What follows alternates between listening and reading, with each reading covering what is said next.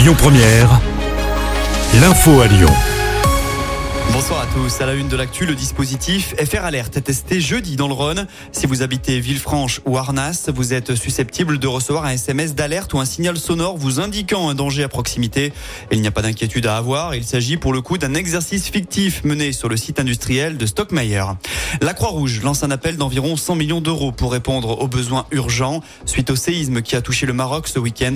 Le drame a fait plus de 2800 morts et 2500 blessés selon un dernier bilan encore provisoire.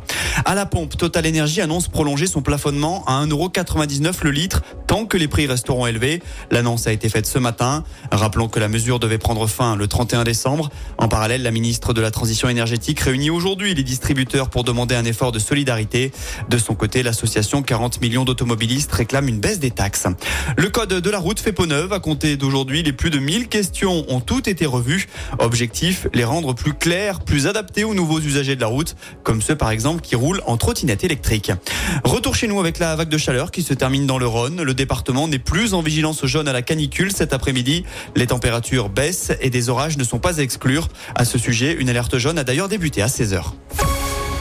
On termine avec une page sport en foot. Le départ de Laurent Blanc a été officiellement acté. C'est l'Italien Gennaro Gattuso qui tient la corde pour le remplacer sur le banc de l'OL. En attendant, Jean-François Vullier, Jérémy Bréchet et Sonny Anderson assurent l'intérim.